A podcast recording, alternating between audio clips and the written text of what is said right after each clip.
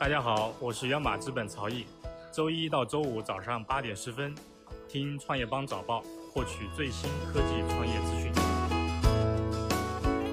欢迎收听创业邦早报。创业是一种信仰，科技创业资讯尽在创业邦。今天是二零一九年一月二十四号，星期四，我们一起来关注今天的重要讯息。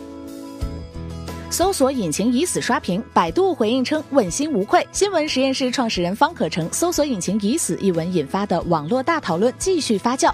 文章直指百度所搜结果一半以上会指向百度自家产品，尤其是内容质量低劣的百家号。百度在昨天回应称，百家号内容全站占比小于百分之十。百度副总裁更是称，好多人问我，我昨晚睡得好吗？我还真睡得挺好的，问心无愧。我们做着让整个互联网变得更好的努力。方可成对此表示，全占比例没有太多意义。美国监测机构数据显示，二零一八年十二月，百度在中国搜索引擎市场占有率超过百分之七十，全球市占率仅有百分之一。在当天二零一九百家号创作者盛典上，百家号宣布，二零一八年广告收入同比增加百分之一百六。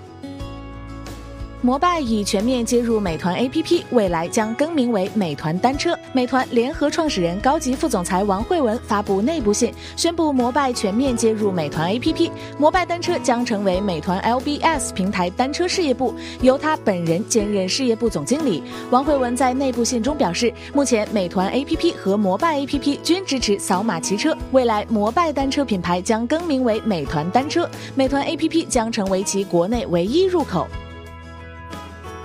锤子上海子公司法人变更，罗永浩退出董事备案。企查查显示，锤子科技全资子公司锤子科贸上海有限公司法定代表人由罗永浩变更为温红喜，罗永浩退出董事备案。此前，罗永浩已先后卸任北京锤子数码科技有限公司、成都野望数码科技有限公司法人代表，均为温红喜接任。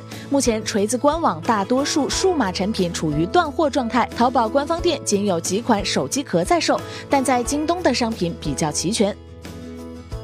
淘宝直播 APP 春节前上线，在淘宝直播机构大会上，淘宝直播负责人赵媛媛透露，淘宝直播独立 APP 将在春节前正式上线。淘宝直播是阿里巴巴推出的直播平台，定位于消费类直播，用户可边看边买，涵盖的范畴包括母婴、美妆等。赵媛媛表示，自二零一六年三月份试运营以来，观看直播内容的移动用户超过千万，机构主播数量超五千人。截至二零一八年，平台每天直播场次超过五万场，其中超过一半的观众为九零后。滴滴顺风车春运暂不上线，安全标准等尚未达成共识。接近滴滴的人士表示，目前各方对顺风车的产品设计、安全标准以及责任界定尚未达成共识，相应方案还在讨论中，因此滴滴顺风车春运期间暂不上线。无极限回应心肌损害事件已送检，二十五号出结果。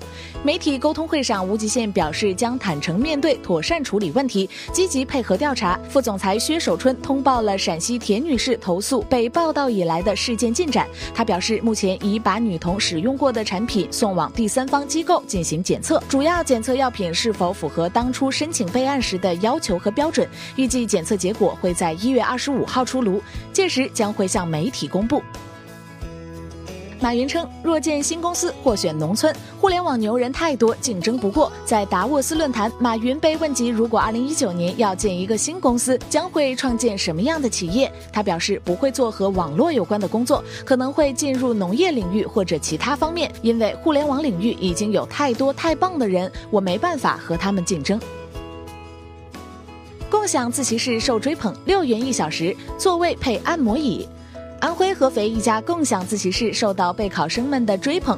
店长说，这个自习室开业两年，最低收费每小时六元，每个座位都配有书柜、插座、按摩椅，还有可调节的灯。一名备考者称，在这里效率很高，因为交钱了不学习，感觉会很亏。感谢收听创业邦早报，关注创业邦微信公众号，获取更多创投资讯。